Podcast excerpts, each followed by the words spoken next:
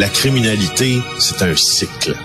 Et tu vois, le nouveau procès va se dérouler sans qu'aucun témoin ne se présente à la barre. L'histoire des criminels racontée par l'unique journaliste d'enquête, Félix Séguin. Alors, Félix, c'est quoi le projet Alliance? Parce qu'il y a eu des perquisitions là, du projet Alliance. C'est quoi ça? Ah oui, oui, on te l'apprenait en primaire dans cette chronique Eh oui, hier et on en reparle aujourd'hui. hein. Le projet Alliance, là, c'est ce que l'on a créé après la trahison de Frédéric Silva, ce tueur à gages qui, euh, depuis le début des années 90, aurait soit abattu lui-même, soit aurait été mandaté pour trouver un tireur ou soit aurait été au courant de 65 affaires de meurtre ou de tentatives de meurtre ou de complot de meurtre.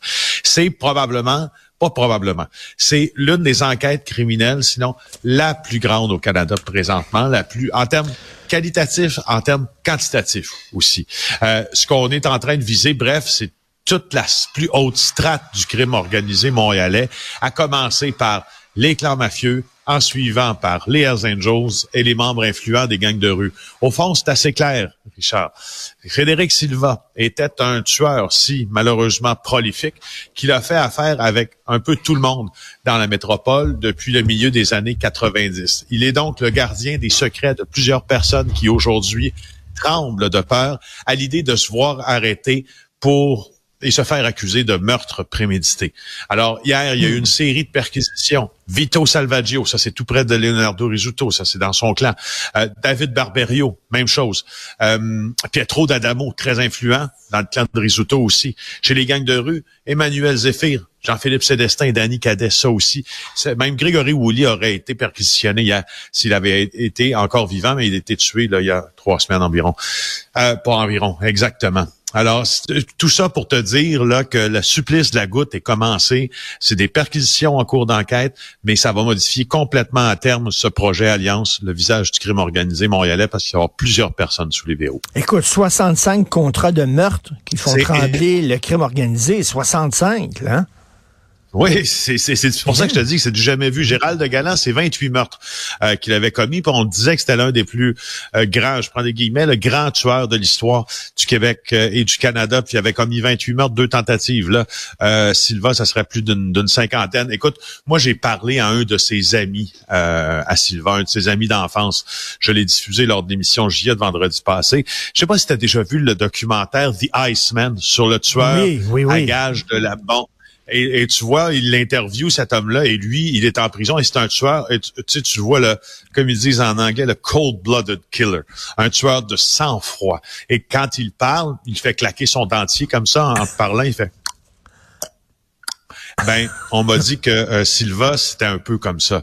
C'était quelqu'un qui pouvait euh, te serrer la main, euh, puis te dire, euh, on est amis, puis s'il est offusqué dans la seconde qui suit, on n'a Mais- plus le même Frédéric Silva devant nous. On a quelqu'un qui est capable de te tuer à de ses mains nues. On le décrit comme quelqu'un de très, très, très intelligent. Souvent, les tueurs sont assis, ils ont une forme d'intelligence là euh, pratique euh, que les autres n'ont pas. Ils ont, ils ont, ils sont, euh, ils ont une dextérité. Hein? Il va de soi également. Et on dit qu'il parle plusieurs langues, qu'il a une mémoire phénoménale des, des détails et que ça va faire un très bon témoin. Écoute, il est gardé 24 heures sur 24, s'il va présentement par deux agents du SPVM.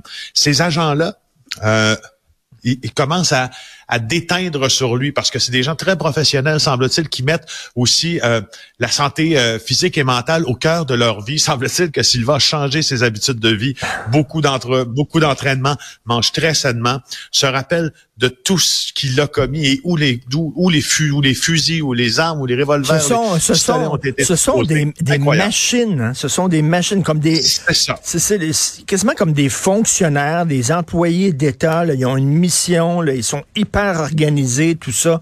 Mais eux autres, ce qu'ils font, c'est tuer du monde. Puis ils s'en foutent euh, qui ils vont tuer. Eux autres, euh, c'est donne-moi l'argent, euh, dis- donne-moi une photo du gars, un peu comme Mission Impossible quasiment. Là, puis euh, je vais aller l'abattre. Et je reviens sur Gérard Galland. Et je le Ouais. redis, je le redis, je le dis à toutes mes amis S'il y a un film québécois à regarder, regardez Confession de Luc Picard, inspiré du livre d'Éric Thibault et de Félix Séguin sur Gérard Galland. Regardez ça. Parce que Gérard Galland, moi, j'ai la vision des choses, c'est bon, le documentaire que tu as fait avec des, des, des, images de lui et aussi l'interprétation de Luc Picard qui paraît, paraît-il était très très près de la réalité. Le gars avait l'air d'un petit monon qui il bégayait, il avait l'air d'un gars bien ordinaire, mais c'était une machine à tuer. Incroyable. Exact. Ah oui, oui. Puis allez voir ce film-là, comme tu le dis. Moi, je, je, je, ne le dis pas parce que euh, c'est l'adaptation de notre livre à moi puis, euh, puis Éric Thibault, mais parce que c'est, c'est un jeu d'acteur phénoménal. David Lahaye dans ça est, merveilleux, euh, dans le rôle du complice de Gérard Galland.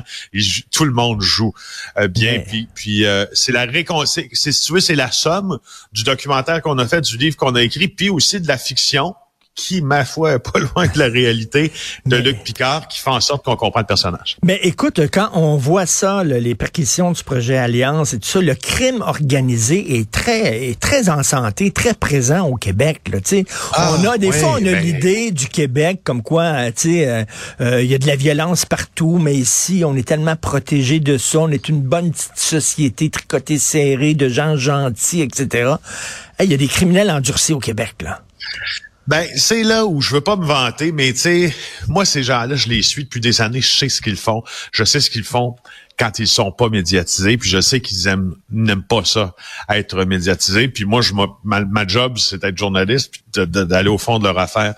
Alors, moi, je, je, je redoutais ce moment-là où euh, la majorité de la population était pour voir la, la, face visible de cette criminalité organisée. Et là, tu te rends compte, et tu le dis très bien, je suis content que tu, tu le que tu l'avoues euh, aussi candidement, il y en a beaucoup, beaucoup. Montréal est un endroit, plaque tournante pour plusieurs gros noms du crime, plusieurs narcotrafiquants. Puis là, il y a des conflits qui éclatent entre ces gens-là. Puis il y a les policiers dans le milieu qui essaient aussi de les arrêter. On est en train de vivre un changement de, garde, un changement total.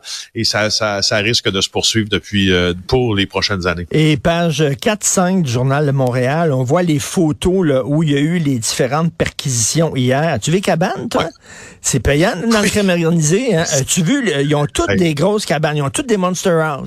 Toute la gang. Tu sais qu'il y en a un, me disait-on, puis je, je, dirais pas qui là, dans parce que, mais on, me disait là qu'il y en a, qu'il y a une de ces personnes-là qui a déclaré à l'impôt 10 000 dollars l'an passé de revenus comme travailleur autonome.